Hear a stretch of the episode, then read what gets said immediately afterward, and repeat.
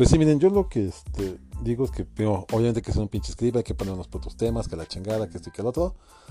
Eh, la neta que sí hay que desarrollarlos, güey. O sea, cuando menos hacer unos balazos, así los puntos importantes y sobre eso ir hablando. Porque al final de cuentas, es como que si se sienta uno a decir pendejada y media, se va a perder el asunto y pues la neta no va a quedar chido. Eso lo dice este, este Escamilla. La neta, nada, nada de lo que él diga arriba de un escenario es improvisado. Todo, todo, todo, todo, todo está planeado. El arte de este güey es precisamente hacer que parezca que son puras ocurrencias. Ese es el arte de este cabrón.